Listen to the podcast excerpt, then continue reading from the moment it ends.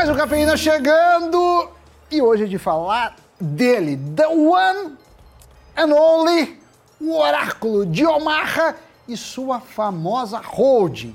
A tão aguardada e tradicional carta anual do fundador da Berkshire Hathaway, empresa esta que é uma espécie de Itaú SA mundial, já que é uma holding pura que investe em diferentes empresas, diferentes gestores. Enfim, Doni, a carta foi divulgada. É isso, pessoal. Sammy Boy, a Berkshire investe em pesos pesados como Coca-Cola, Apple, American Express, além de empresas de energia, ferrovia, seguradoras, petroleiras.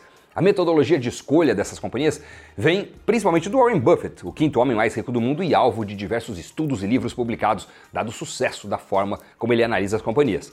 Mas, como em todo ano, agentes do mercado, investidores qualificados, investidores menores, pessoas físicas, ficam atentos para receber gotas de sabedoria do magnata, seja sobre um setor, a justificativa em algum giro na carteira ou a visão dele sobre o cenário econômico.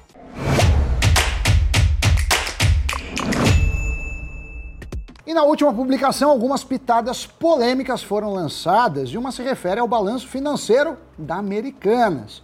Já outra se refere ao lucro do quarto trimestre da empresa, que caiu drásticos 54% quando comparado com o ano anterior. E isso se deu por conta de menores ganhos em investimentos e por conta também de perdas cambiais, já que o dólar se desvalorizou frente a outras moedas. Para ter uma ideia, esse último causou uma perda de 1,2 bilhão de dólares para a holding. Mas apesar da queda no lucro líquido da holding, o bilionário disse algo polêmico, que é sobre o seu desejo de pagar mais impostos. Segundo o investidor, durante a década terminada em 2021, o Tesouro dos Estados Unidos recebeu cerca de 32,3 trilhões de dólares em impostos, enquanto gastou bem mais, 43,9 trilhões. E pelas contas do Buffett, a contribuição da Berkshire em impostos federais no mesmo período foi de 32 bilhões de dólares, o equivalente a 0,1% de todo o dinheiro arrecadado no país. E segundo Warren Buffett, se os Estados Unidos tivessem outras mil empresas que prosperassem de forma parecida com a prosperidade da holding,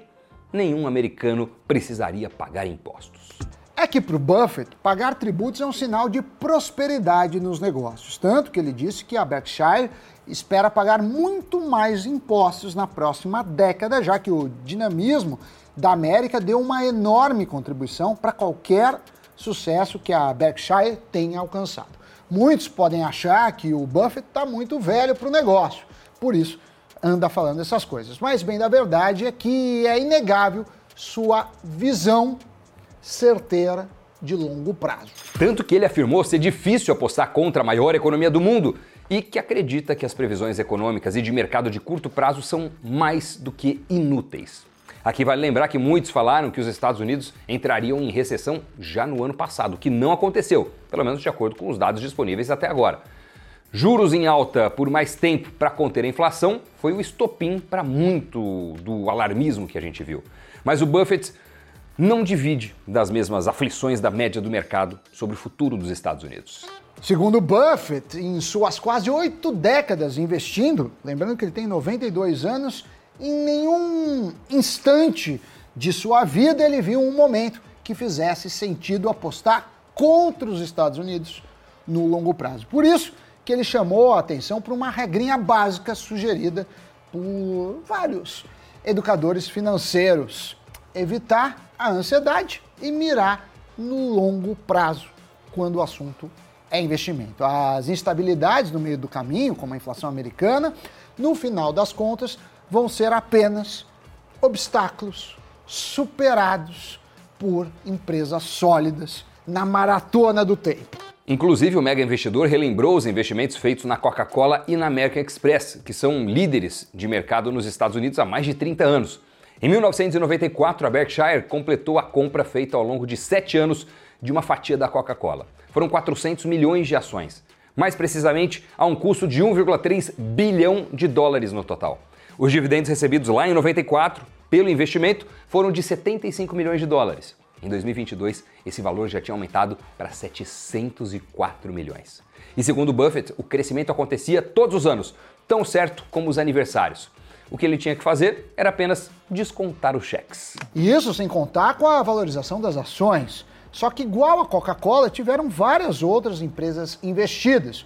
o que nos dá a lição da importância da diversificação e que isso, Doni, também é relevante para amortecer perdas naturais que surgem no caminho. Não dá apenas para acertar. E segundo o próprio Buffett, nas palavras dele, as ervas daninhas perdem a importância à medida que as flores desabrocham. Com o tempo, é necessário apenas alguns vencedores para fazer maravilhas. Mas como nem tudo são flores, um outro trecho da carta foi destinado a críticas de fraudes corporativas, destacando que a holding sempre buscou se associar com executivos éticos.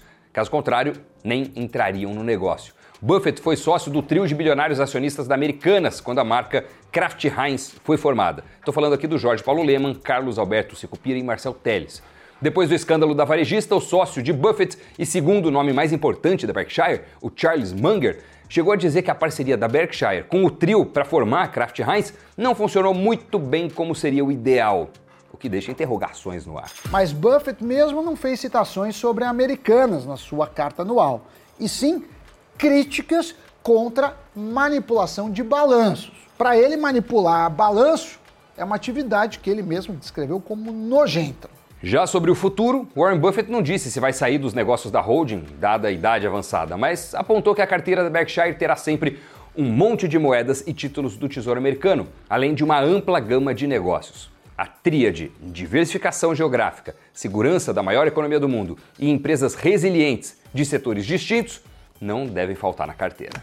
Trouxemos um pouquinho do que pensa uma das grandes mentes do mercado já caso se interessem sobre a Berkshire, vasculhem tudo sobre a empresa, entrem no site dela. Dá para encontrar inclusive as últimas eh, divulgações aos investidores, dá para pesquisar o portfólio de investimentos e por aí vai. Lembrando que a empresa tem BDRs negociados aqui na bolsa, na B3, com o código BERK34 ou BERK34. Os papéis que estão listados na NYSE acumulam alta de 280% nos últimos 12 anos, que é o período que o TradeMap, nosso parceiro, conseguiu apurar. O SP500, no mesmo período, acumula alta de 216%. Né? A gente está falando de 31 de 12 de 2010 até 27 de 2 de 2023.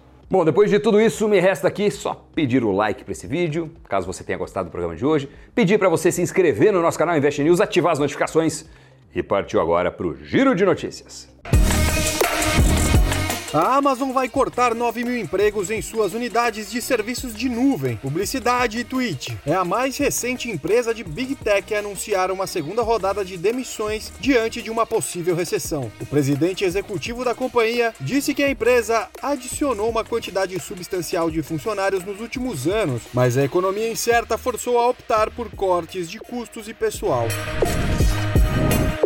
A Mercedes investirá bilhões de dólares para modernizar fábricas na China, Alemanha e Hungria nos próximos anos. A montadora alemã disse que está pronta para que seus modelos sejam elétricos até o final desta década. A Mercedes produzirá o primeiro modelo da plataforma de veículos compactos MMA a partir de 2024. General Motors, Hyundai e Stellantis suspenderam a partir de segunda-feira suas linhas de produção e deram férias coletivas aos funcionários. Após dois anos de paradas forçadas por escassez de componentes, as fabricantes brasileiras de veículos voltam a interromper a produção, mas desta vez também por falta de consumidores. A desaceleração da atividade econômica, inflação alta e juros elevados estão frustrando as expectativas do setor e levando empresas a ajustarem os planos de produção. Notícias giradas, Doni. Agora me resta agradecê-lo pela parceria, a vocês pela audiência, pela companhia. Nos vemos aqui no Cafeína e no Invest News. Tchau, tchau e até a próxima. Valeu, tchau, tchau.